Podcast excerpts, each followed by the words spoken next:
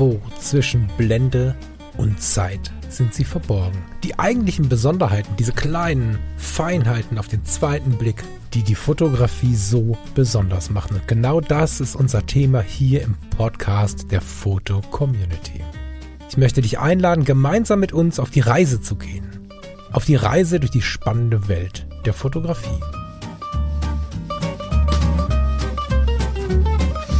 Sag mir lieber, warum du schon wieder zu Hause bist, obwohl das Wetter so geil ist. Ist das wohl an der Ostsee jetzt nicht noch geiler? Das mag sein, wir haben das schöne Wetter halt von der Ostsee mitgebracht und erfreuen jetzt alle damit und nicht nur uns äh, an der Ostsee. Von daher ist das einfach mein Dienst an die Gemeinschaft ah, zu ja. diesem Sommer. mein Dienst an die Gemeinschaft sollte heute sein, dass ich schön das Fenster aufmache, damit ihr das Vogelzwitschern mitbekommt. Und jetzt ist, ich weiß nicht, ob es irgendwo einen Unfall gibt in der Stadt. Jedenfalls fahren jetzt alle durch diese Straße. Jetzt kommt noch der LKW.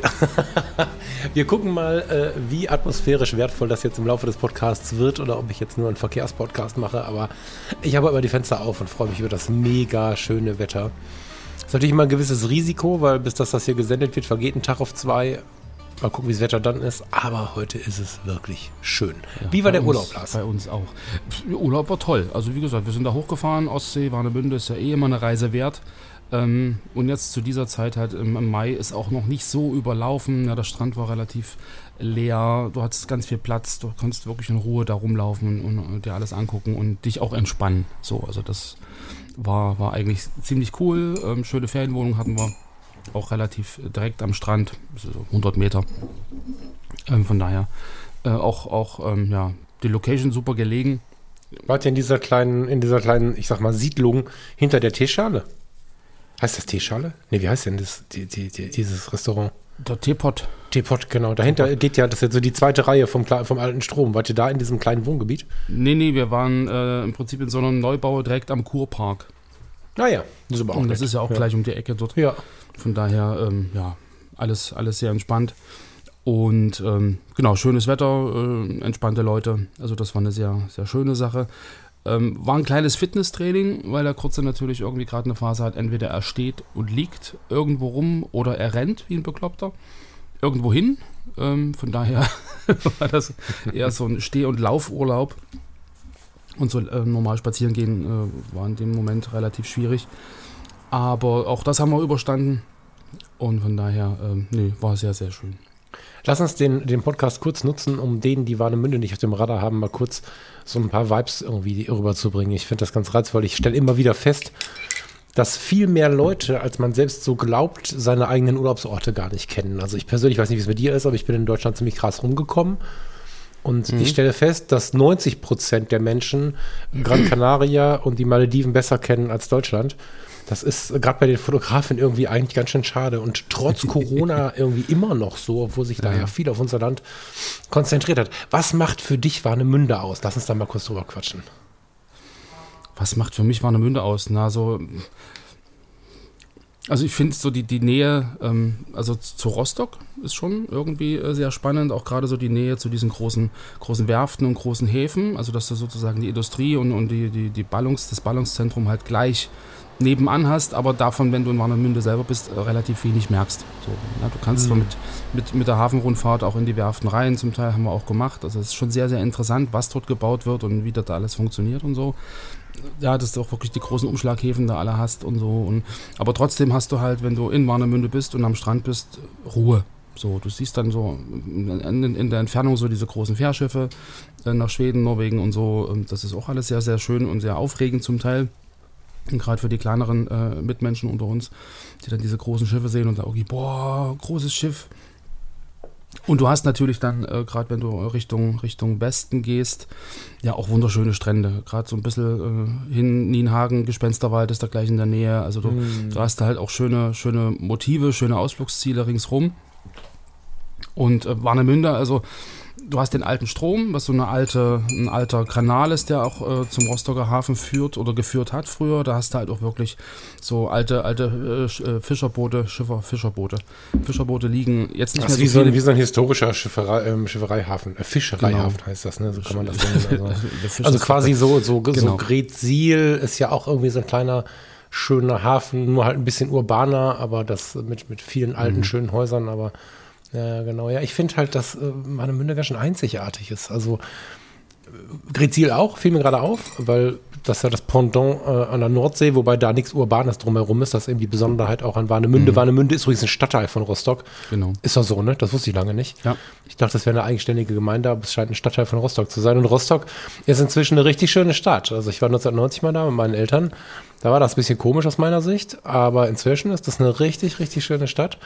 Und ähm, dieser ganze Mix ist tatsächlich das Besondere. Und wenn du aus ähm, in der Gegend um die Nordsee kommst oder die Nordsee gewöhnt bist und so dieses Ostsee-Flair vielleicht auch noch gar nicht kennst und dann Warnemünde noch nie gesehen hast, ist das tatsächlich ein Abenteuer. Insbesondere auch, wenn du mit der Kamera um den Hals unterwegs bist, mhm. weil du einfach so viel Flair findest. Also du hast diesen Teepot, das ist ja ein ganz altes Restaurant, welches Kultstatus hat, kann ich mal sagen. Ne? Das genau, ist auch so ein genau, Zeichen. Du hast in der DDR schon. Genau, du hast dieses alte Stasi-Hotel. Wie heißt das noch? Ich verwechsel es immer wieder. Das heißt nicht Atlantik, oder? Neptun? Neptun, genau.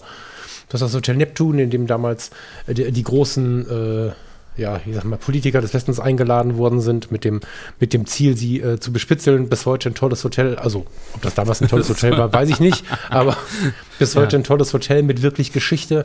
Direkt am Strand, ein Riesenhochhaus mhm. ist das. Du hast ähm, den Übergang zum alten Strom. Du hast die beiden Ausläufer, da gibt es einen Namen für. Die Hafenausfahrt hat die rechts Mole? und links rot. Die Mole, genau. Ja. Ähm, so, ne, du hast diesen wunderschönen Segelclub, äh, in den wir alle wahrscheinlich nicht so gut übernachten können, wo genau. aber fast immer irgendwelche, wie heißt der denn noch? Hohe Düne. Hohe Düne, genau. Der ist so auf der anderen Seite, genau. so, genau, fünf Sterne. Das ist ja auch die, diese Robbenstation, hast du ja auch dort, wo dann die, die Robben genau. im Prinzip äh, gehegt und gepflegt werden. Genau, also das ist schon ganz cool. Und was ich halt auch ganz spannend finde, dass du ähm, so parallel zum alten Strom in zweiter Reihe so diese kleinen äh, alten Kapitänshäuser hast, so eins neben genau. dem anderen, ganz, ganz schnuckelig auch äh, hergerichtet und hergemacht. Das ist nicht so wie auf dem DAS, dass die alle so irgendwie einzeln stehen und mit Reetdach und so, sondern das ist wirklich wie so eine kleine Reihensiedlung, aber so mit Kopfsteinpflaster und irgendwie nochmal so ein ganz eigenes Viertel im, im Viertel selber bilden. So, das ist, das Meine Münde ist so ein bisschen der urbane Raum der alten Zeit, ne? Genau. Also auch so in ein bisschen reingehst Richtung Marktplatz, weiß nicht, ob du das kennst.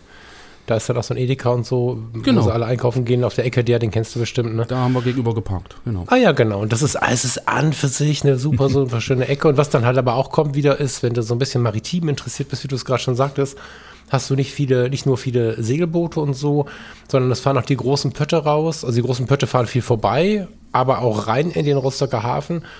Du hast die Kusmund-Flotte, die ist zu Hause in Warnemünde, soweit ich weiß, oder? AIDA? AIDA, genau. Und die haben halt da entsprechend viele Schiffe da stehen, wobei natürlich auch die anderen da anlegen. Ne? Also das riesige Kreuzfahrtterminal ist mhm. auch interessant. Ich kann mich gut erinnern, 2014 war ich das letzte Mal da.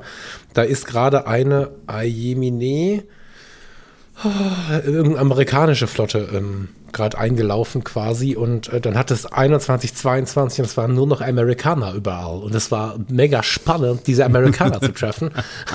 und das, das, also man kann viel meckern über Kreuzfahrt, aber es hat ja. besonders in Warnemünde auch echten Style, ja. Also ich habe leider das chinesische Schiff nicht nicht treffen können. Das war ein paar Tage vorher. Da erzählte mir ein Einheimischer, der war völlig verwirrt, weil ja dann auch die, die Menschen auf der Welt alle etwas unterschiedlich mhm. Urlaub machen. Mhm. Weil hat ganz viele Facetten. Ganz ja. spannend. Und die, die Bahn, die S-Bahn, die ist keine S-Bahn, das ist eine Schnellbahn, glaube ich, fährt von Berlin über hier Mecklenburg, Waren und sowas hier durch bis an die Ostsee und landet am Ende mit ihrer Endstation im Hafen. Und dann kannst genau. du rechts rausgehen, dann stehst du vor der AIDA und kannst links rausgehen, da kannst du dir Fischbrötchen holen. Genau. Am alten Strom. Das ist schon geil. Hm. Also, es, weil du gerade sagst, so Kreuzfahrtindustrie und so, also es war auch äh, extrem spannend auf dieser Hafenrundfahrt, was dann so erzählt wird, wie abhängig einfach auch diese ganze Industrie und die ganzen Werften sind von dieser Kreuzfahrtgeschichte. So, also dann meinten gerade mhm. so dieses neue äh, Terminal, was sie da gebaut haben, irgendwie früher hatten sie, weiß ich, äh, 50, 60 große Schiffe im Jahr. Äh, zu Corona-Zeiten waren es dann äh, zwei bis sieben oder gar keins. Und ähm, das merkt man natürlich auch. Ähm, die Touristik Branche leidet da, glaube ich, ganz schön drunter, wenn dann plötzlich diese ganzen ähm, Gäste, Tagesgäste oder sowas fehlen. Und natürlich, ähm, es werden keine Motoren mehr gebraucht, es werden keine äh, Kreuzfahrtschiffe mehr gebaut oder nicht mehr so viele wie früher. Also die Werften ähm, haben da auch ganz schön zu knabbern. Und wenn du dann siehst, dass so eine riesengroße Werft mit halb, halb gebauten Schiffsteilen äh, da irgendwie äh, schon wieder pleite ist und verkauft wird und das alles dann eigentlich verschrottet wird, was da fast schon fertig ist, ist es schon sehr, sehr äh, mhm. ja, traurig zum Teil halt auch. Hätte ich ein bisschen nachlesen müssen. Ich bin ja so ein bisschen im Thema, aber ich kann jetzt nicht so konkret werden, weil ich die MV-Werft ist, glaube ich, die in Warnemünde, die ist nicht in Rostock. Oder ist das beides MV? Wir sind Warnemünde, ja, ja. Ja, ich möchte jetzt nicht durch. Ja? Ja. Naja, also So ich möchte nicht durcheinander werfen. Jedenfalls gibt es da jetzt auch schon wieder erste, äh, äh, die aufgeben wollen. Andererseits gibt es aber auch wieder positive Tendenzen gerade, weil die Kreuzfahrtindustrie genau wie viele andere Bereiche gemerkt hat, dass es grüner sein muss, dass es grüner laufen muss. In, ähm, jetzt lass mich überlegen, Kiel, glaube ich, ist letzte Woche der erste Landstromanschluss in Deutschland eröffnet worden oder zumindest schon Probe gelaufen. Also So Warnemünde hat einen. Ja, ehrlich, haben die Landstrom Ja, schon? ja, ja. Ach, guck. Naja, und dadurch ähm, scheinen die Kunden es langsam wieder anzunehmen, weil langsam das Argument kommt, naja, ich komme und gehe, lass Geld da. Das Vorurteil stimmt nicht. Ich habe es ja schon ein paar Mal gemacht. Du lässt schon ordentlich Geld da, zumal die Hafengebühren auch riesig sind und so. Und auch der, der, der Gast, der von Bord geht, der kommt nicht umher, äh, Geld auszugeben. Aber du baust halt keine Komplexe mitten in die schönen Landschaften. Das ist halt irgendwie auch so eine etwas andere Sicht. Bin gespannt, wo das hingeht. Ähm, aber wir wollen keinen Kreuzfahrt-Podcast machen, wir wollen über Warnemünde sprechen. Und genau genommen möchte ich eigentlich darüber sprechen, wie du im Urlaub so fotografierst. Und ich dachte mir, vielleicht kannst du dich erinnern, wo du gerade zurückgekommen bist. Ich habe ja schon gesagt, das ist ja so ein, so ein äh, eher ein Fitnessurlaub gewesen als ein Fotourlaub. Wir hatten zwar alles mit, so inklusive ähm, Lensball und Stativ und allem ganzen Kram, aber das ist nicht ein einziges Mal zum Einsatz gekommen dieses Mal. So, ähm, ich hatte dann irgendwie vor, dann abends nochmal irgendwie einen Strand, Leuchtturm und sowas zu fotografieren, aber wenn du halt irgendwie von früh um sieben bis, bis äh, 21 Uhr ähm, da so einem kleinen Zwerg hinterher rennst, also ich war so platt am Ende, wir haben dann manchmal gedacht, boah, gehen wir jetzt schon ins Bett. Das war, war wirklich eher so ein, so ein, so ein Gesundheits-, äh, Bewegungs-, Fitnessurlaub. Und ich glaube, also ich, ich zumindest brauchte halt auch eine gewisse Ruhe, um da äh, auch ein Fotoapparat auszupacken und mich da einfach mal hinzusetzen und das auch zu genießen und da richtig runterzukommen. Und das ist halt äh, gerade in der Woche extrem schwer gefallen. So, ähm, von daher, ähm, wir haben Handyfotos gemacht. So, das logisch natürlich, dass du halt irgendwie auch eine Doku hast, dass du im Urlaub warst. Und haben da so ein paar schöne Familienmomente halt eingefangen und, und äh, gemacht.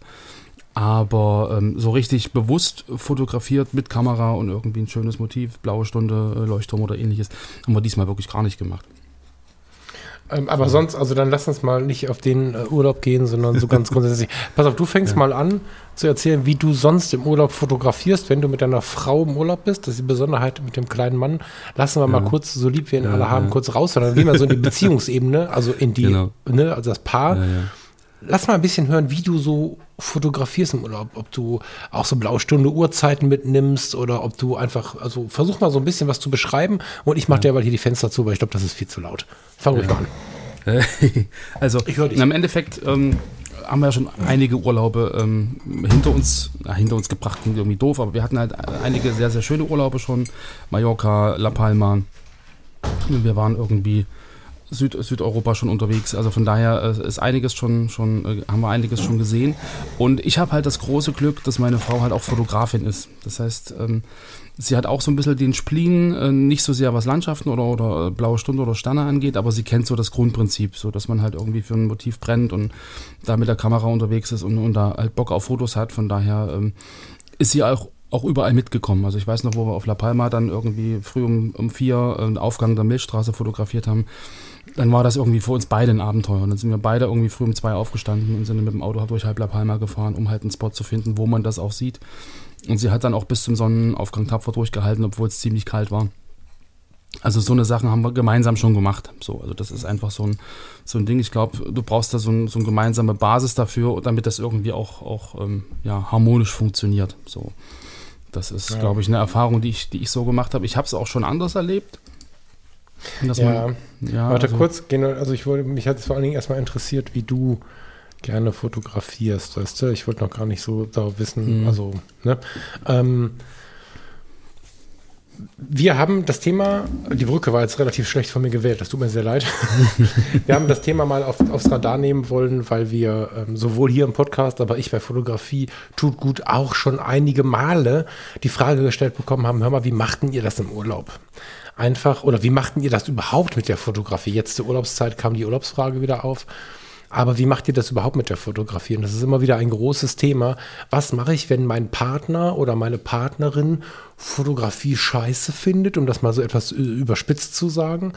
Oder wie leben wir das so aus, dass wir beide glücklich damit sind? Und ich habe ähm, hab halt irgendwie gedacht, wie können wir das auf einen gemeinsamen Nenner bringen, so, weißt du? Und wie können mhm. wir da mal drüber reden, was unsere Gedanken dazu sind. Am Ende ist es natürlich genauso, dass ähm, wir wieder darüber diskutieren können. Ich total gespannt bin, was ihr da draußen dazu sagt.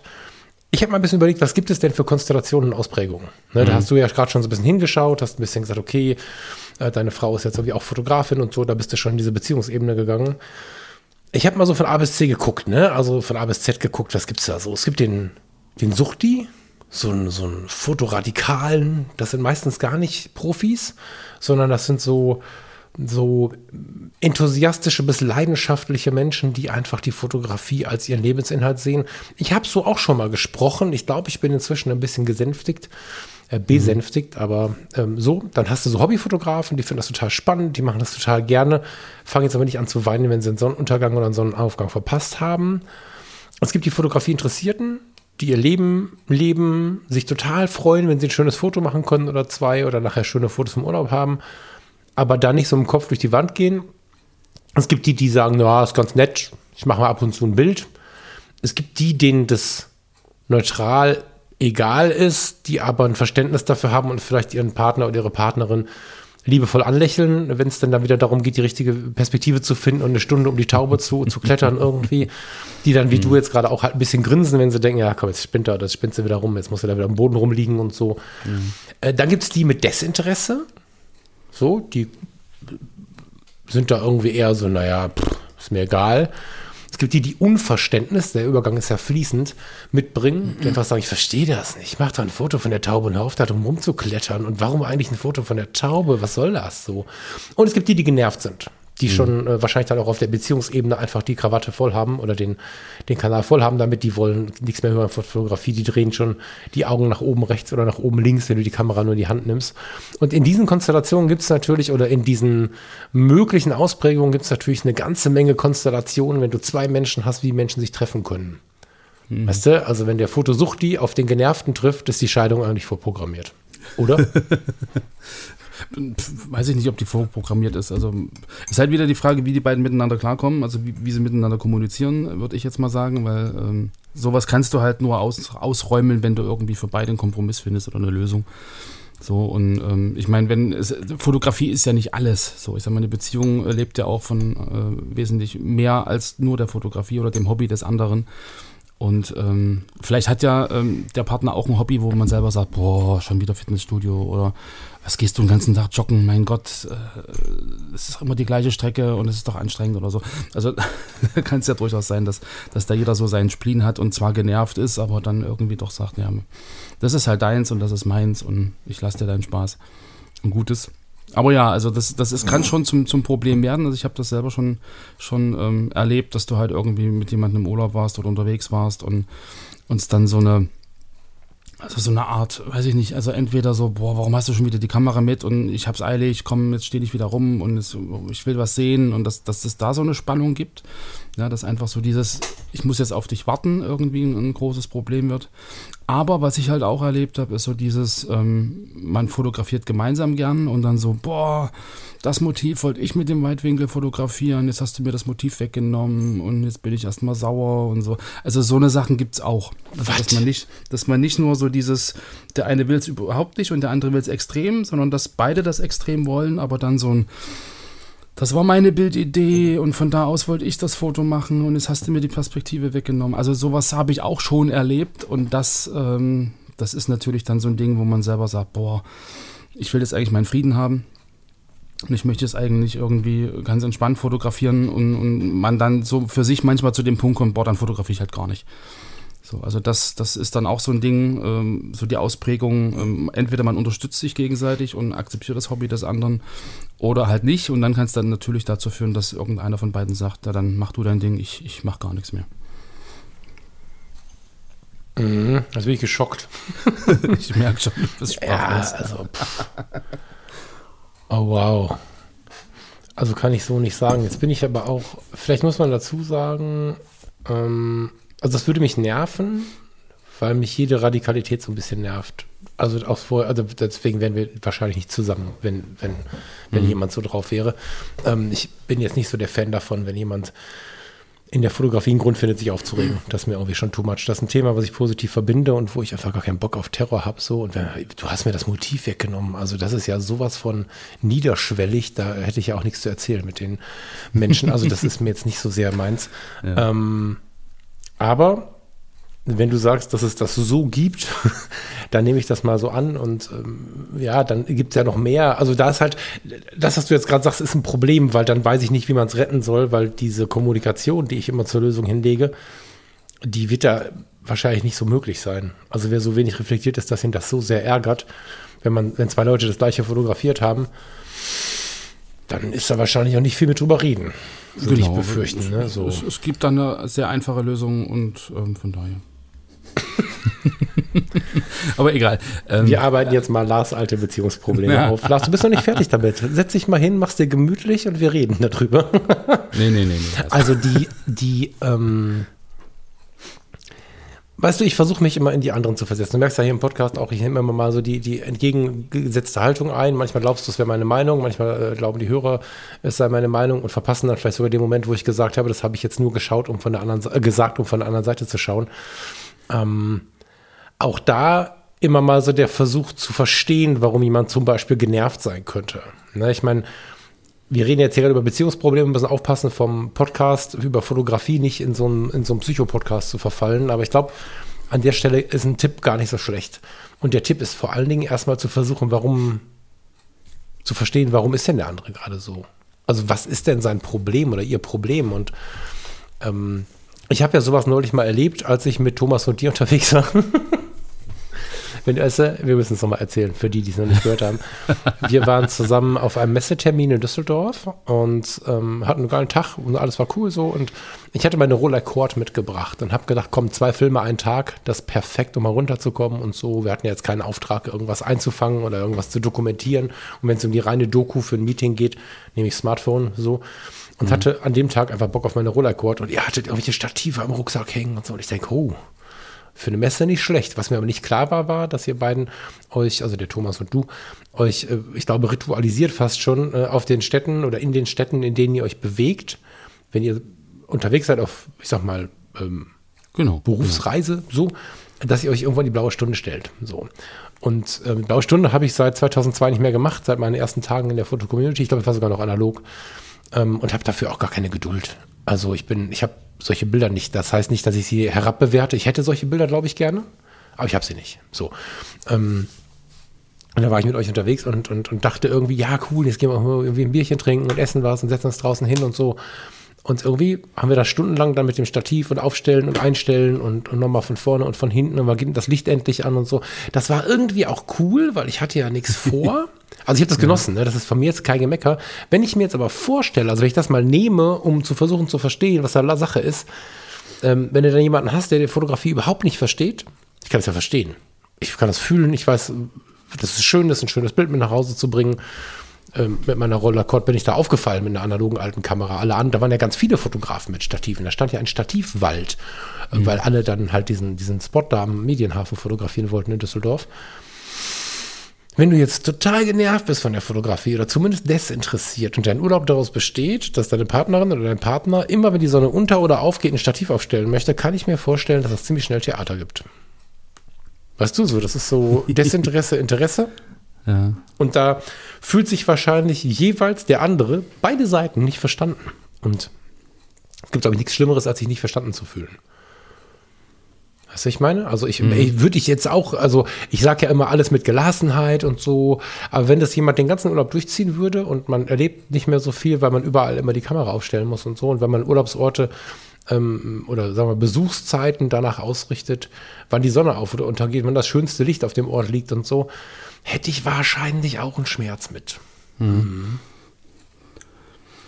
Aber ich glaube, also ich, ich glaube, dass, dass so eine so eine Situation eigentlich eher in äh, ja, falschen Erwartungen resultieren, also oder aus falschen Erwartungen resultieren. Also, weiß nicht, es gibt doch diesen, diesen komischen Sketch, wo irgendwie so ein altes Ehepaar nach 50 Ehejahren da am Tisch sitzt und er dann irgendwann sagt, was ich dir immer schon mal sagen wollte, ich hasse harte Eier oder so, weißt du? Und, und die das klingt nach Loriot, ist das Loriot? Oder, oder, weiß ich nicht, weiß ich nicht mehr. Also, ich weiß noch nicht, ob es die harten oder die weichen Eier waren. Jedenfalls macht sie seit 50 Jahren eher irgendwie die Eier halt immer falsch. Und er hat sich irgendwie nie getraut, ihr das zu sagen. Und irgendwann platzt es dann doch raus. Und es ist ja, glaube ich, bei der Fotografie dann ähnlich. So, dass, ähm, weiß ich nicht, erwarte ich als Fotograf eigentlich, dass der Partner mitkommt und erwartet der Partner, dass ich als Fotograf wünsche, dass er mitkommt. So, also das sind ja manchmal so, so Sachen, die gar nicht ausgesprochen sind oder die gar nicht mm. besprochen wurden. Und dann hat man als Partner das Gefühl, boah, jetzt muss ich ja wieder mittrotteln, eigentlich habe ich überhaupt keinen Bock, aber wenn ich das nicht mache, ist er vielleicht sauer. Und er denkt mhm. sich, boah, jetzt kommt sie ja doch mit und Mensch, und dann habe ich wieder keine Ruhe, aber man spricht nicht drüber. So, mhm. und, und, das hatte ich damals in meinen Fotocoachings und, und, und äh, Kursen und Workshops halt auch immer mal wieder, dass dann die die äh, Fotografinnen oder die, die, Teilnehmer im Endeffekt auch meinten, naja, das ist halt schon irgendwie schwierig, wenn wir im Urlaub sind und ich mich dann wirklich mal hinstellen will zur blauen Stunde und so und sie hat aber irgendwie abends was anderes vor und dann gibt das schon irgendwie Spannungen. Und da habe ich dann auch immer gesagt, naja, aber redet doch miteinander und vielleicht will sie ja gar nicht mit. So, vielleicht will sie ja was anderes machen und es gibt sicherlich auch Dinge, die man, die man zu solchen Zeiten äh, allein machen kann. Ich meine, man, man fährt ja irgendwie 14 Tage in Urlaub und muss ja nicht 14 Tage lang wirklich jede Stunde aufeinander hocken. Und es ist vielleicht für einen auch mal schön, irgendwie was alleine zu machen und dem anderen danach davon zu berichten und der andere genauso. Ja, dass man da irgendwie eher eine Lösung im Gespräch findet und einfach mal Bedürfnisse abfragt. Willst du eigentlich mit oder kommst du nur mit, um mich nicht zu verärgern oder mir einen Gefallen zu tun? Und, und was würdest du denn lieber machen? Und ähm, so, dass jeder so irgendwie seine Freiheiten hat. Ich glaube, das ist dann eher so ein, so ein ähm, ja, welche Erwartungen habe ich an den anderen oder welche Erwartung glaube ich, dass der andere an mich hat? So. Mhm. Ja, ja, Erwartungen, die nicht erfüllt werden, ist ja tatsächlich oft das Problem, das stimmt. Ja, am Ende, mir fällt es tatsächlich inzwischen relativ schwer, darüber zu sprechen, weil es für mich schon so lange ein ganz selbstverständliches Thema ist. Und ich muss gestehen, ich habe das Glück gehabt, bis jetzt immer ähm, Partnerin an meiner Seite gehabt zu haben. Und jetzt in der Ehe ist es genauso. Lass mich überlegen. Die haben fast alle fotografiert waren zumindest neutral bis interessiert, haben dann irgendwann angefangen. So eine, eine liebe Ex-Freundin nicht. Nee, aber sonst, sonst war es so. Und ähm, das hat es mir natürlich relativ einfach gemacht. Entsprechend oft wurde ich aber auch gefragt, weißt du, so wie macht ihr mhm. das? Bei uns ist das immer wieder voll das Streitthema und so. Und es braucht natürlich, naja, ganz unfotografisch gesprochen, eine gewisse äh, Liebe für den anderen, dass man ihn nimmt, wie er ist. Ne? Also hast halt die Wahl, kannst dich immer darüber aufregen, aber ich glaube nicht, dass ich Thomas oder dir, um mal bei diesem ganz persönlichen Beispiel zu bleiben, austreiben kann, dass ihr die blaue Stunde fotografieren könnt. Und dann wäre es ganz schlau, das Ganze irgendwie ja. ähm, liebevoll zu betrachten. Ja, ich meine, man muss ja nicht über jemanden grinsen, äh, indem man irgendwie abschätzig wird oder so, sondern es kann ja auch einfach mal süß sein. Jetzt kann man lange darüber diskutieren, ob süß irgendwie auch was äh, was mhm. mit dem Stolz macht, aber ich finde das völlig in Ordnung. Und dann kann man halt was anderes machen. Also ich hatte eine, mhm. eine Partnerin, eine Freundin sehr lange, die ähm, hat sich für Fotografie nicht interessiert. So, also wirklich hat sie nicht. So war irgendwie egal. Hat damit aber sehr erfrischend ehrlich äh, kommuniziert. Das ist mir auch total wichtig. Also die hat einfach dann gesagt, es ist mir da egal, was du da machst. Ich verstehe das immer nicht, warum du da stundenlang stehst, aber mir ist das egal. Und dann hatte die äh, nach einer gewissen Zeit immer äh, damals war noch nicht so mit allem, mit, mit, also da war, glaube ich, das erste Sony-Telefon draußen, das hatte dann das hieß dann Walkman, weil es irgendwie einen MP3-Player drin hatte. Aber ich glaube, sie mhm. hatte einen, einen, iPod oder irgendwas in der Tasche und hatte immer ein Buch dabei. So. Und wenn wir jetzt irgendwie im Urlaub waren, wir sind mit dem Bulli durch Deutschland und solche Scherze. Und wenn ich dann irgendwo mal gesagt habe, boah, jetzt muss ich hier aber mal ein Foto machen, äh, dann hatte sie die Knöpfe in den Ohren oder hatte das Buch vor der Nase und hat völlig gechillt sich eine Pause gemacht. Und ich glaube, das ist schon eine gewisse, eine gewisse Grundlage für eine Beziehung. Also das ist mhm. jetzt gar nicht fotografisch, sondern tatsächlich mhm. immer so auf der Beziehungsebene gesprochen. Dass man versucht, den anderen so ein bisschen so zu nehmen, wie er ist.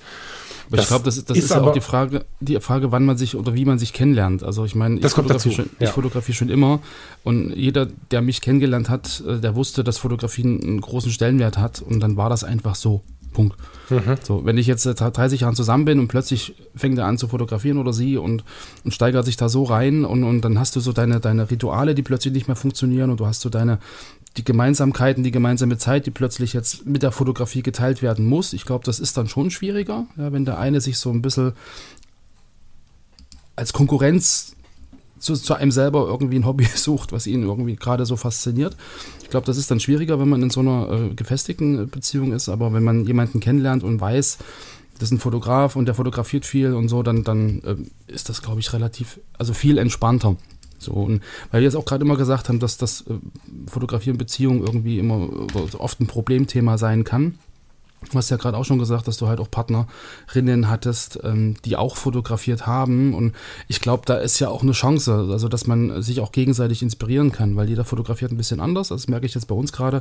Da ne, habe ich ja schon öfter mal erzählt, dass, dass Lüdi halt ganz anders fotografiert als ich und dass ich dann auch immer gucke, Mensch, wie macht sie das? Wie setzt sie das um? Wie ist die Bildsprache und warum kriege ich das nicht hin? Also, dass man sich da so gegenseitig auch so ein bisschen, bisschen anstachelt, so ein bisschen, bisschen auch fordert vielleicht. Ja, das, das ist ja auch so eine, also eine Folge von ähm, Fotografie und Beziehung. Also irgendwie, dass es halt auch äh, einen, einen selber weiterbringen kann.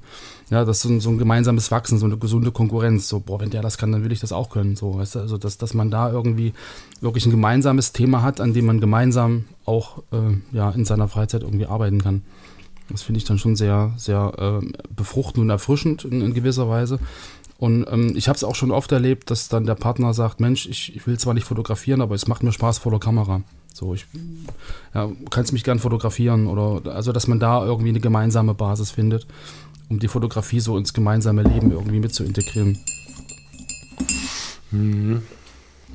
Ja, das stimmt schon. Ja, das stimmt schon. Wie man denjenigen trifft, ist natürlich wichtig, aber auch wenn sich so eine fotografische Geschichte entwickelt, ne? Mhm. Meistens entsteht das ja aus so einem naja, warum fängt man mit dem Hobby an? Warum fängt man an, sich für irgendwas zu interessieren? Das ist ja erstmal ein gutes Zeichen in die richtige Richtung. So, ne? Also ganz hobbylos und leidenschaftslos zu sein, ist halt schlecht für den Menschen tatsächlich. Somit sollte man sich erstmal darüber freuen. Wenn derjenige natürlich darin einen Fluchtpunkt sieht, wird es halt schwierig. Ne? Dann kommt mhm. auch eine Eifersucht der Fotografie gegenüber auf. Also man muss mal raus und es gibt sicherlich Menschen, bei uns ist das jetzt nicht so, aber extrem viele Beziehungen sind ja so gestrickt, dass man nicht die ganze Zeit aufeinander hängen kann. Ich höre immer wieder Leute, die sagen, ja, drei, vier Zimmer müssen wir schon haben, weil wir müssen uns mal aus dem Weg gehen und so. Kenne ich halt nicht. Wir waren jahrelang in einem Apartment, jetzt haben wir zwei Zimmer und haben das Gefühl, wir wohnen in einem Schloss und suchen mhm. uns immer, wo wir gerade sind. Ähm, da ist ja einfach auch die Frage, wie, wie lebt der und diejenige zusammen? Und ähm, am Ende gibt es aber Menschen, die sich schon mal aus dem Weg gehen wollen können und so weiter. Aber es gibt natürlich dann immer auch die Ausprägung, dass dann der oder diejenige nur noch unterwegs ist. Und der andere sitzt da zu Hause. Und das ist ein bisschen wie mit dem, mit dem, mit dem Ei, ne? Wenn du vorher nie, nie die Situation hattest, dann kann natürlich eine, eine, eine Eifersucht aufkommen. Das ist so. Genau. genau. Ja. Hm, aber ich denke, der Mittelweg ist halt auch wertvoll. Ne? Also vielleicht so ein kleines Beispiel aus Mittelamerika von vor ein paar Jahren. Äh, der Podcast Die Fotologen war gerade gestartet. Ich war in so einem, in so einem, tja, in so einem, positiv gesprochen, in so einem Sog, in so einem, Sorry, ich war gerade irritiert. Ich dachte, die wollen zu uns hier stehen. Riesen LKW vor der Tür. Sorry. Ähm, wir, wir waren in so einem, jetzt geht's los, hier passieren voll viele Dinge. Wir hatten überhaupt nicht damit gerechnet, dass wir äh, so viel Zuspruch bekommen. Da haben plötzlich so viele Leute zugeschaut. Und dann hatte ich irgendwie plötzlich voll den Druck, weil ich ja in den Urlaub gefahren bin und äh, alle wussten das. Und ey, was, was bringt ihr jetzt für Fotos mit? So. Mhm. Und ähm, dann habe ich in Mittelamerika ähm, auf dem Weg dahin mir noch einen riesen Schädel gemacht, weil am liebsten, Thomas Jones, wer es weiß, ist sehr auf Reportagefotografie und so aus. Und jetzt habe ich das Gefühl gehabt, ich müsste Reportage da machen. Und war aber eigentlich auf einem Urlaub, der irgendwo zwischen kultureller Information, Bildung und Tiefenentspannung geplant war. Und plötzlich renne ich da wie ein Wilder im Kreis und versuche, große Reportage zu machen. Mhm nach drei Tagen habe ich gemerkt, das ist der totale Bullshit. Und äh, meine Partnerin, äh, ich habe sie dann angeschaut und sie sagte auch, naja, ich meine, ich liebe dich, aber was du hier machst, verstehe ich gerade auch nicht so richtig, weil du wolltest dich da entspannen. Und ähm, dann habe ich angefangen, den Urlaub für uns zu dokumentieren und die Reportage als die Reportage von unserem Urlaub zu sehen. Ich bin, mhm. ich weiß noch genau, vor Belize, das ist wieder das Thema Kreuzfahrtschiff jetzt zufällig. Äh, Belize ist ein, ein karibisches Land, wo du nicht mehr in den Hafen reinfahren kannst. Ne? Für das Land sehr gut.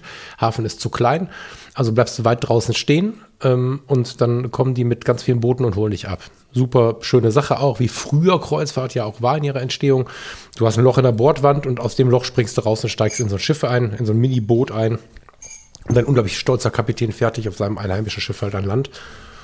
Und da habe ich zum Beispiel in diesem Tenderboot, so heißt das, gesessen und, und auf dem Weg zurück zum Schiff war das, glaube ich. Ähm, fand ich es irgendwie faszinierend, wie das Schiff draußen auf dem Meer stand, so weit entfernt.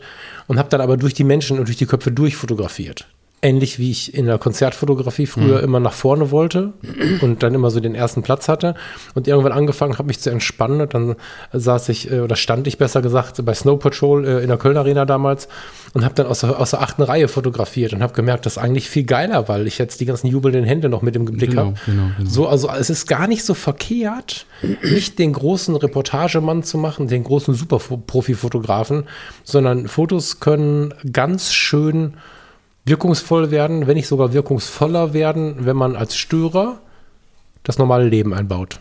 Köpfe von anderen Touristen, jubelnde Menschen, Durchsichtperspektiven. Ich habe mhm. ganz viel auf Jamaika aus dem Bus raus fotografiert, weil die Wege von A nach B einfach mega faszinierend waren. Irgendwann hast du im Bus jeden heimlich fotografiert. Was machst du dann? Hältst das Ding zum Fenster raus. Und da sind mega ja. faszinierende Bilder entstanden. Also damit, deswegen erzähle ich das, kommst du natürlich in einen Bereich, der sich gut integrieren lässt in so einen Urlaubsalltag, wo dir ähm, der Partner, die Partnerin nicht die Kamera aus der Hand reißt, es sei denn, du hast dann nur noch das Ding vor der Nase. Ne? Da musst du halt auch ein bisschen gucken. Aber wenn du das halt äh, in Maßen ja. machst, hast du nachher mhm. mega geile Fotos und musst es nicht ständig dich nach vorne prügeln, also ich meine, ich würde mich auch schämen. Also wenn ich jetzt vorstelle, Farina wäre so sehr radikal, wie ich das in den ersten drei Tagen war und wir sitzen entspannt irgendwo und dann muss sie ständig alle Leute zum Aufstehen bitten und sie klettert dann da über die Menschenmassen, um immer in erster Reihe zu stehen und so. Da würde ich mich nach zehn Minuten irgendwie, würde ich im Boden versinken. Mhm. Und das hat alles nicht nötig eigentlich, sondern man kann den guten Mittelweg finden. Genau, das denke ich auch. Und ich, ich glaube, wenn man auch mit anderen unterwegs ist, also ich kenne das noch von früher irgendwie, wenn es hieß, so, wir gehen mal wandern mit so einer größeren Gruppe und dann denkst du, okay, ich nehme Fotoapparat mit und so und dann müssen die plötzlich alle warten, weil du alle fünf Minuten irgendwo stehen bleibst und irgendwie was machst. Ja, also dann ist auch die Frage, gehe ich jetzt wandern oder gehe ich fotografieren? So, also mhm. also dass man da irgendwie als Fotograf, glaube ich, auch so im Hinterkopf hat, ähm, also zu was für einem Anlass bin ich denn eigentlich hier? So, und wenn, wenn wir sagen, wir gehen als Gruppe wandern, dann gehen wir eben wandern und dann gehen wir nicht fotografieren. Wenn wir sagen, wir gehen als Gruppe fotografieren, dann hast du einen dabei, der wandern will und dann eigentlich immer schon äh, 100 Meter vorne weg ist, weil alle anderen stehen bleiben und, und, und, Fotos machen. Ja, dann passt das ja schon von der Grundvoraussetzung nicht zusammen. Also ich glaube, da muss man als Fotograf einfach auch ähm, schauen, in welchem Kontext äh, bin ich. Ja, du kannst das ja inzwischen aber auch so. Du stimmt, aber du kannst das inzwischen ja schon auch gut mischen. Ne? Also gerade jetzt mit den kompakten Systemen, ich meine, ähm, ich habe jetzt gerade mir noch mal meine Canon angeschaut. Ich luke ja immer schon zur RP, weil ich die eigentlich von den Abmaßen her schöner finde und ich mhm. warte die ganze Zeit auf die, auf die Nachfolge, ja, aber die RP ist nicht größer als eine Fujifilm X-H1 oder ja. so. Äh, H1 heißt die, genau. Und ähm, wenn du da dann irgendwie da 16, 35 oder 50 Millimeter dran hast, ist das eine total kompakte kleine Kamera und niemand, also ich korrigiere mich, aber in meinem Freundeskreis oder in den Kollegenkreisen, die mich über die Jahre so begleitet haben, war niemand genervt davon, dass ich eine Kamera um den Hals hatte, wenn wir was anderes getan haben oder wenn ich kurz stehen geblieben und ein Bild äh, geblieben bin und ein Bild gemacht habe. Also, ja. oh, schöne Aussicht, bleib mal stehen und komm hinterher gejoggt, das stört einfach niemanden. Und wer gerade mit mir quatscht, ist immer gerne mit stehen geblieben. Also es ist nicht mhm. so, also das, die Leute das ist wieder die Frage, sind, ne? die Frage der Ausprägung. So, ich meine, wenn du, ja, genau, wenn du dein Stativ aufstellst so siehst und das noch wartest, bis der irgendwo hochgekrabbelt ist oder irgendwie dein Stativ noch auspackst und so, dann ist das natürlich eine andere Sache. Darum sage ich ja, man muss einmal gucken, in welchem Kontext man einfach unterwegs ist und, und ähm, wie das auch mit den anderen zusammenpasst. So, genau. Ja. Und ich glaube, dann hast du auch wieder nicht das Problem, dass dann die Erwartungen irgendwie äh, enttäuscht werden, wenn du selber sagst, boah, wir gehen jetzt da und dahin und kann ich tolle Motive fotografieren. Und dann bist du hinterher enttäuscht, weil die Gruppe irgendwie dich gezogen hat und du gar nicht die Ruhe gefunden hast, die Fotos zu machen. Und die Gruppe ist genervt, weil oh, da mussten wir mal auf den warten und so. Und dann, dann ja, entstehen da solche Spannungen einfach, weil man im Vorfeld schon völlig andere Erwartungen hatte an das, was eigentlich passiert. Und da ist dann wieder die Kommunikation wichtig im Vorfeld, glaube ich. Ja, ja, das ja. stimmt. Spannendes Thema. Ähm, wie gesagt, ich tue mich ein bisschen schwer tatsächlich, weil ich einfach glaube, dass es äh, auch ausreicht zu sagen, redet halt miteinander. Aber das ist halt auch gefährlich, sowas im Podcast zu sagen. Also ich meine das wirklich so, ne? redet miteinander. Mhm. Habe aber auch gleichzeitig gerade ein bisschen Angst, dass jemand gerade in sein Lenkrad beißt oder, oder, oder das Telefon auf den Boden schmeißt, weil das das generelle Problem in der Beziehung ist. weil viele einfach nicht miteinander reden und dann ist es natürlich schwierig dafür, äh, was zu finden oder äh, lösungsorientiertes Denken ist einfach da super mhm. wichtig. Ja, wie kann ich denn meine Fotografie leben und der andere trotzdem einen schönen Tag haben und nicht, ich habe keinen schönen Tag, weil du fotografierst oder ich kann nicht fotografieren, weil du dich anstellst. in mhm. der Vorwurfsebene funktioniert einfach gar nichts. Ne? Also da fand ich die Lösung ganz spannend, die damals ein, einer unserer Kursteilnehmer hatte. Der meinte, ich habe mit meiner Frau das so abgesprochen, dass wir irgendwie, ähm, wenn wir im Urlaub sind, 14 äh, Tage, dann habe ich drei oder vier Tage, wo ich im Prinzip ähm, fotografieren gehe und in der Zeit geht sie meinetwegen shoppen oder sich ein Museum angucken, weil ich hasse Museen, sie mag fotografieren nicht. Und wir haben den Kompromiss, dass wir uns vier Tage innerhalb dieser Zeit raussuchen. Ich gucke dann meinetwegen, äh, wann ist Vollmond, wann ist Neumond, ähm, irgendwie, wie ist das Wetter, dass ich halt Landschaftsfotos machen kann und bin dann halt irgendwie einen Tag unterwegs und sie äh, geht halt einen Tag in die Stadt, guckt sich das alles an und abends treffen wir uns wieder und jeder erzählt so, was er erlebt hat und das äh, funktioniert wunderbar. Sie erzählt mir, was sie gesehen hat, in welchem Museum sie war und ist begeistert und ich sage, boah, ich war dort und dort, habe das und das äh, gesehen, fotografiert und kann ihr dann die Fotos zeigen und dann haben wir einen Abend, wo wir im Prinzip uns über unser gelebtes unterhalten, gemeinsam im Urlaub, aber jeder hat für sich irgendwie äh, eine schöne Zeit gehabt und am Ende bringen wir das wieder zusammen und haben gemeinsam eine schöne Zeit. Das fand ich, glaube ich, gerade was, was Urlaub angeht, eine sehr sinnvolle und entspannte äh, Variante.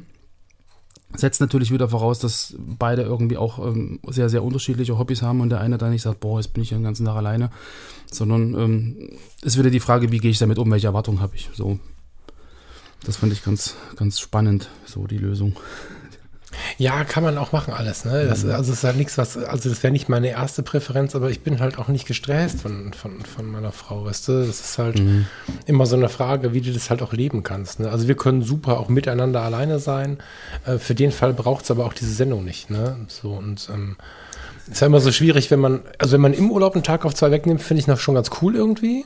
Vor allem, wenn der andere so ein bisschen verbissen fotografiert, ne? auch so, ob das jetzt Reportage ist oder 7000 Stative, die er aufstellt, oder sie, dann, dann sind wir natürlich weg davon, den ähm, Urlaub gemeinsam zu erleben. Ich finde so eigenen Fotourlaub machen relativ schwierig, weil ich immer wieder höre, dass Menschen auch unglaublich wenig Urlaub haben. Weißt mhm. du? Und das ist halt so ein Ding, da finde ich es irgendwie schöner, ähm, eine, ein Joint Venture zu finden. Also klar, es können eigene Tage sein. Es kann irgendwie sein, dass man sich fürs, für den Urlaub einfach einen eigenen Modus aussucht. Oder wie du es gerade sagtest, das kann man ja so verwenden, dass man sagt, pass auf, ich träume immer schon mal davon. Hier dein, deine Insel da mit dem, mit dem Weg, die hinter dir hängt. Wie heißt das noch? Der Leuchtturm. Mallorca. Mallorca. Ja, Mallorca ist die Insel, vielen Dank. das war jetzt du, hast schwer. Jetzt, du hast jetzt, ich meinte den, den Leuchtturm, den kennen ja so ja. der eine oder andere, der blaue Stunde Fotograf ist, kennt sowas. Ähm, oder Landschaftsfotograf mit der Ausprägung in die Richtung. Und wenn man jetzt so einen Ort hat, wo man unglaublich gerne mal fotografieren würde, dann kann man sich ja immer noch überlegen, ob man dann sagt, pass auf, in den Ort, da möchte ich mal einen halben Tag wirklich für mich alleine sein oder so, dass man das einfach verabredet vorher schon. Dass, der, dass die Partner nicht denken, so, und jetzt freue ich mich auf den Strandtag und dann kommen, ah, ich wollte halt eigentlich das halt, ne? Aber dann sind wir wieder bei Kommunikation. Genau, genau. Ja. So ähnlich war es ja bei uns bei La Palma. Ich habe gesagt, ich würde gerne mal nach La Palma, weil einfach dort ähm, hast du super äh, Bedingungen, gerade was jetzt äh, Standfotografie angeht, Astrofotografie. Da hast du auch Meer, du hast eigentlich das ganze Jahr 22 Grad. Es ist auch schön zum Erholen, zum Baden oder was auch immer. Ähm, dann haben wir gesagt, okay, machen wir so. Und war im Vorfeld schon klar, ich will einmal oben auf diesen, auf diesen Berg, will mal nachts irgendwie Milchstraße fotografieren und so. Und Insel angucken. Ähm, ja, dass jetzt das Wetter beschissen war und dass wir nicht auf den Berg konnten, weil plötzlich irgendwie 40 Zentimeter Schnee lagen und ähm, die Wellen irgendwie gefühlt 35 Meter hoch waren. Das, das wussten wir vorher nicht. Es war trotzdem schön. Jetzt ist dann Vulkan ausgebrochen. Ich glaube, ich kriege da Lüdi nicht wieder hin. das ist so gefühlt zu gefährlich, äh, da nochmal hinzufahren, weil wir auch nicht zurückfliegen konnten und einen Tag warten mussten, da in der Kaserne irgendwie in so einem 50-Mann-Bettzimmer irgendwie übernachten und so. Ähm, aber das ist dann ein Erlebnis. Ja, ja, das ist dann ein Abenteuer, das erzählen wir dann, das erzählen wir dann irgendwie auch dem Kurzen äh, in zehn Jahren, wenn er das irgendwie versteht. Der wird sagen, boah geil, habt ihr einen tollen Urlaub gehabt. Ähm, mhm. Ich, ja, also da muss man einfach gucken, dass man natürlich im Vorfeld schon sagt, wo würde ich gern hin, also dass man die Bedürfnisse einfach kommuniziert. So. Mhm. Ich glaube, weil du vorhin ähm, Eifersucht angesprochen hast, ähm, da gibt es ja auch das Pro ja, Problem, also es gibt ja nicht nur, nicht nur Landschaftsfotografen, es gibt auch die Porträt- und Aktfotografen. Und ich glaube, da ist dann auch so dieses, äh, warum fotografiert der andere Menschen, warum fotografiert er die nackt? Ähm, ich glaube, da gehört dann schon sehr, sehr viel Vertrauen und sehr, sehr viel, äh, ja, den anderen kennen dazu, um da irgendwie ja. äh, gut miteinander klarzukommen. Oh, lass uns da mal reingehen. Also jetzt, jetzt bin ich ähm, 26 Jahre alt, ein hübsches Mädchen und komme zum Lars und sage, mal, sollen wir mal Fotos machen. Wie, wie regelst du das, dass Lüdi dir nicht den Kopf abreißt? Da sind wir wieder bei dem Punkt, äh, sie kennt mich so, also sie kannte mich im Prinzip im Vorfeld schon als Aktfotograf. Ich habe Bücher zur Aktfotografie geschrieben. Das ist irgendwo so ein Thema, was zu mir dazugehört. So, ich meine, ich habe jetzt schon jahrelang keine Aktfotos mehr gemacht. So, das wäre auch mal eine Herausforderung, da mal wieder irgendwie einzusteigen. Aber es war nie ein Problem. So, also sie hat immer gewusst, das ist irgendwie eine professionelle Geschichte und ich mache das A, weil ich damals ein Fotostudio hatte und davon leben musste. B, ich mache das einfach, weil ich das schon immer mache. So, und da gab es gar keine Diskussion. Aber ich glaube, wenn man, wenn man das irgendwie für sich entdeckt, äh, nach einer Phase Landschaftsfotografie oder nach einer Phase irgendwie Naturfotografie und dann ist man irgendwie in so einem FC-Stammtisch und, und trifft da irgendwie People-Fotografen und denkt, boah, das ist aber spannend und dann gehe ich mal mit und dann will ich das auch mal machen. So, und dann die Frage, warum so, ich glaube, da ist das schon wesentlich schwieriger, wenn man dann so mitten im Tun oder mitten in einer Beziehung plötzlich in, das, in die Richtung Porträt oder Akt schwenkt. Ähm, ja, also ich glaube, da ist dann noch mehr Kommunikation notwendig, ähm, weil das ist ja dann schon ein durchaus heikles Thema. Ja, ja, genau. Also äh, sowas finde ich fast noch spannend. Das ist ja im Prinzip geht es bei der Porträtfotografie ja schon los. Also wir haben kürzlich ja darüber gesprochen, dass das Fotografieren eines anderen Menschen, selbst wenn er hochgeschlossen ist, eine sehr intime Geschichte ist. Äh, wenn es jetzt außerhalb des eigenen, ähm, ich sag mal, wie es ist, des eigenen Interesses ist, wenn du es also ähm, eine Frau fotografierst oder einen Mann fotografierst und dich auch grundsätzlich für dieses Geschlecht interessieren würdest, nicht äh, unbedingt auf der Suche bist, aber würdest, dann ist das eine sehr intime Geschichte. Aber auch ohne dieses Interesse ist es, das Wort passt schon, es ist intim und das muss äh, der Partner oder die Partnerin schon mitmachen. Das ist gar nicht so einfach, finde ich. Mhm. Ähm, Porträt ich mache ja nicht viel. Ich, ich treffe Menschen oftmals auch, wenn meine Frau dabei ist und wenn ich sie dann frage, das kriegt sie alles so mit und das ist dann auch okay. Ähm, aber wir haben zum Beispiel den Deal, wenn ich mal auf die Idee kommen sollte, Aktfotografie machen zu wollen, und das wäre, wie du ja weißt, nicht irgendwie, ich stelle jemanden auf einen, auf einen Stein und lasse den aussehen wie eine Blume, so, ne? wie nennst du das immer? Skulpturaler Akt, genau. Akt, genau. Sondern das hätte mehr sowas, sowas Situatives irgendwie dann haben wir jetzt ausgemacht, äh, also ich würde durchaus verstehen, wenn sie das komisch finden würde, weil ich aber auch immer sage, dass äh, viele Aktfotografen, das hast du ja auch schon abbekommen, also nicht du persönlich, aber dieses Gespräch haben wir schon geführt, extrem viele Aktfotografen haben dahinter halt aber auch ein gewisses Bedürfnis. Das ist vielleicht eine sehr gewagte Aussage. Ich kann mir vorstellen, dass vier bis fünf mich jetzt auch gerne äh, zum Gespräch herausfordern möchten. Ist mein Eindruck über die Jahre. Und da kann ich meiner Frau nicht verübeln, wenn sie das komisch findet, wenn ich jetzt plötzlich irgendwie eine andere Frau ausziehen möchte. Also sie kann sich gerne selber ausziehen, aber warum ich eine andere Frau nackt fotografieren möchte. Wir haben dann den Deal, wenn es eine solche Situation geben sollte, machen wir ein Gemeinschaftsprojekt draus. Und dann finde ich es wieder richtig cool. Es gibt Leute, die wird es genau. stören, aber äh, mit meiner Frau loszuziehen und ähm, ich meine, wir sind da ja anders. Wir würden ja nicht sagen, äh, du triffst dich und sagst, wir machen jetzt mal Fotos wir würden den oder diejenige ja kennenlernen wollen, wir würden genau, uns genau. Ähm, ähm, so ein bisschen verbinden wollen, wir würden auf ein Glas Wein äh, irgendwie wissen, wer ist der andere und so. Und irgendwann dann könnte man sich dem Thema annähern. Und dann ist es auch wieder ein Deal, der völlig cool ist für uns, weißt du?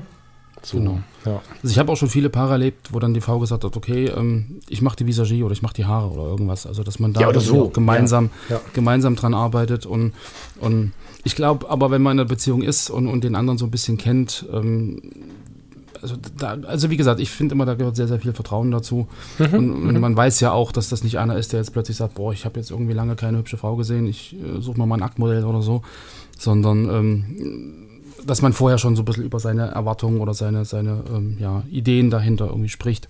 So, und ich, ich glaube, Lüdi findet es auch komisch, wenn ich sage, so, ich hole mir jetzt mal eine nackte Frau, wobei ähm, sie letztens irgendwie schon meinte, Mensch, mach doch wieder mal Aktfotos. So, weil sie ja irgendwie schon merkt, dass ich lange überhaupt so in der Richtung gar nicht fotografiert habe. Und es gab ja auch mal eine Zeit, wo sie dann irgendwie im, im Club äh, eine junge Frau angesprochen hat, weil ich gesagt habe, boah, die würde ich auch gerne mal fotografieren. Und dann ist sie halt hin und hat gesagt, hier, hat den Kontakt klar gemacht. Also ähm, sowas kann ja auch passieren. So, aber ich glaube, das sind so Sachen, sie kennt mich halt nicht anders. Und es war halt schon immer so, es gehört zu mir. Und da ähm, bin ich, glaube ich, nicht in der Situation irgendwie oder in dieser, in dieser Zwickmühle so irgendwie erklären zu müssen, warum ich jetzt plötzlich irgendwie andere Menschen irgendwie an- oder ausgezogen fotografieren will. Hm. Das ist. Aber stelle ich mir, stelle ich mir durchaus schwierig vor, ja. Da habe ich jetzt in unserem Gespräch am Anfang, hab ich, das habe ich völlig ausgeblendet, das Thema. Ja, das ist cool. Mhm. Das ist spannend.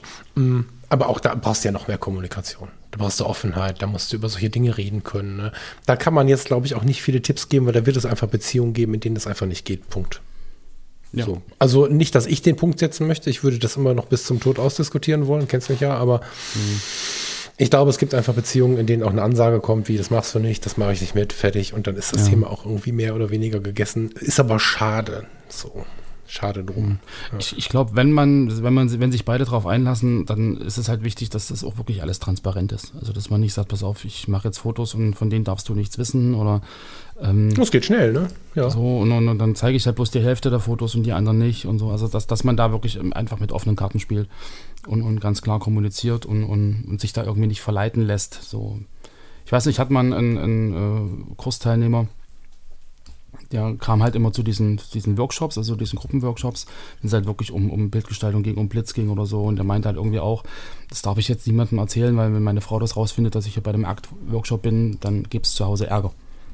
So, also ich glaube, in solchen Situationen ist es wirklich schwierig, ähm, da auch die Beziehung wirklich aufrechtzuerhalten lange, weil irgendwann kommt es immer raus. Mhm. Das ist so hm. meine Erfahrung.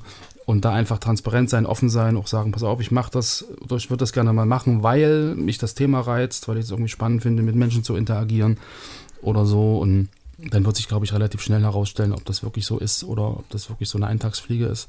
Weil es gehört halt schon mehr dazu, als äh, stell dich da mal hin, ich mache mal ein Foto. So, und, und ich glaube, da ähm, nach den ersten ein, zwei Shootings äh, hören auch viele wieder damit auf. Hm. Fazit. Reden, reden, reden, reden, reden, reden. genau. Ja, tatsächlich. Also ja. würde ich jetzt gar nicht so tief ähm, weiter spinnen, weil was jetzt kommt, wird Wiederholung. Mhm. Viel miteinander sprechen und äh, vielleicht den anderen mit begeistern. Um Begeisterung bitten, um Genau, einfach auch mitnehmen.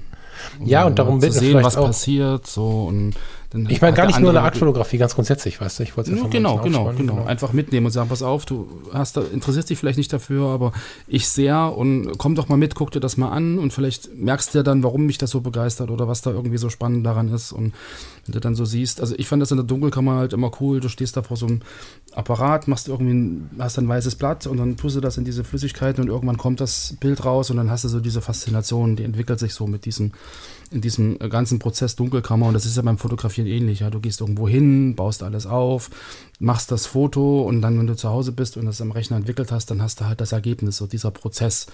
Und das ist ja schon eine sehr faszinierende Geschichte und wenn man da einfach mal den Partner, der vielleicht nicht so äh, da involviert ist, mal mitnimmt und diesen Prozess einfach mal zeigt und mal so diese Begeisterung auch, auch so überträgt und sagt, guck mal hier und jetzt, oh, das ist jetzt toll und das ist jetzt passiert und jetzt guck mir das Foto an und so, dass man da vielleicht eher das Verständnis hat oder bekommt, als wenn der andere sagt, boah, macht, äh, geh einfach und ich will das jetzt gar nicht wissen, weil ich glaube schon, dass dann trotzdem so im Hinterkopf irgendwelche Fantasien entstehen, was da passiert oder was da passiert sein könnte oder was auch immer und dass ich, dass ich dann halt über die Zeit so auch Missverständnisse einfach ähm, festigen und dann irgendwie zu, zu komischen Stimmungen führen im Endeffekt. Mhm.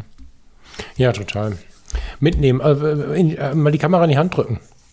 Zum so. Beispiel. Oder kannst du mal ein Foto von mir machen? Ich bräuchte mal ein neues Profilbild und dann bei guter Laune im richtigen Moment, vielleicht irgendwo draußen in der Stadt oder auf dem Land oder so. Ist, glaube ich, auch so ein kleiner Trick, der irgendwie ganz mhm. sympathisch sein kann, wenn man dann Social Media nutzt oder auch nicht, aber ist ein ganz schönes Beispiel einfach. Und äh, die Partnerin oder den Partner bittet, das mal zu tun. Und dann kann man was erklären und dann macht man es ein bisschen einfacher, indem man irgendwie den Augenautofokus anmacht, wenn man einen hat und so. Und äh, bittet einfach so ein bisschen darum, erklärt nochmal zwei Sätze, macht vielleicht selbst kurz ein Porträt, um zu zeigen, welche, welcher Schnitt ungefähr ganz mhm. cool wäre. Und wenn man es dann vielleicht auch sehr zügig ausdruckt und dann ähm, dem Partner, der Partnerin in die Hand drückt, sagt, guck mal hier, das hast du gemacht. Dann kommt vielleicht auch so dieser, gerade auf Papier dann, ne, kommt dann vielleicht auch dieser Wow-Moment. Und ähm, ganz schlau genau. habe ich mal gemacht. Schon ein paar Jahre her. Standen wir oh, an der Eigenlob. Rhein nee, nee, nicht Eigenlob, sondern nee, es geht darum, dass es funktioniert. Also wir, ja. wir standen an der Rheinpromenade und ähm, genau das habe ich halt, ich habe gesagt, mach mir mal bitte ein paar neue Profilfotos, vielleicht kannst du ein paar Porträts machen. Oh ja, cool eigentlich vorher kein Interesse so groß da. Und dann habe ich gesagt, schwenk doch mal rüber eben, da fährt gerade die Straßenbahn über die große Rheinbrücke. Das sieht ja cool aus. Ach ja, stimmt. Und hat sie da einfach fünf, sechs Mal drauf gedrückt. Mhm. Und ich habe dann ähm, nicht mein Foto, um Gottes Willen, aber das Foto so im Halbdunkeln, wahrscheinlich blaue Stunde, ähm, von der Brücke mhm. und so habe ich dann ausgedruckt. Ich sage, guck mal, was hast du gemacht? Und dann kam so ein bisschen so, ach, spannend. Und selbst wenn dann kein großes Interesse kommt, ist dann aber ein großer Schritt geschehen äh, des Verständnisses. So. Ja. Aber ich glaube, dass es in der heutigen Zeit einfacher ist, dieses Verständnis auch zu haben, Und dass so ein gewisses Grundverständnis schon da ist, als das vielleicht vor 20 Jahren noch der Fall war. Weil äh, einfach durch diese Handykameras, es fotografiert ja jetzt jeder irgendwie. Hm. So, und, und ich glaube, da hast du schon irgendwie so, äh, auch der Partner, der sich jetzt nicht für die äh, professionellere Fotografie mit großen Kameras interessiert, hat so seine Motive, ja, die er so mit seinem Smartphone irgendwie hier und da knipst und so. Und ich glaube schon, dass dann so eher so ein bisschen das Verständnis da ist ähm, für Fotografie-Hobby, als, als das vielleicht früher war, wenn das wirklich so diese Wissenschaft war mit Film einlegen und entwickeln und äh, so das. Ich Ja. glaube, da ist die Fotografie wesentlich näher dran heute, als das früher war. Das stimmt. Dadurch, dass wir alle auch jeden Tag Fotos mit dem Handy machen. Ne? Ist beim Porträt dann übrigens wieder ein schwieriges Ding, fällt mir gerade auf. Ähm, das Porträt und die Besonderheit, die es vor fünf, sechs, sieben Jahren, als ich das gemacht habe mit dem Porträt, noch hatte mit einer, keine Ahnung, Blende 2.0 auf äh, 85 Millimeter, die machst du heute mit dem iPhone im Porträtmodus. Das habe ich jetzt kurz vergessen dabei. Wenn du ein iPhone hast, ja.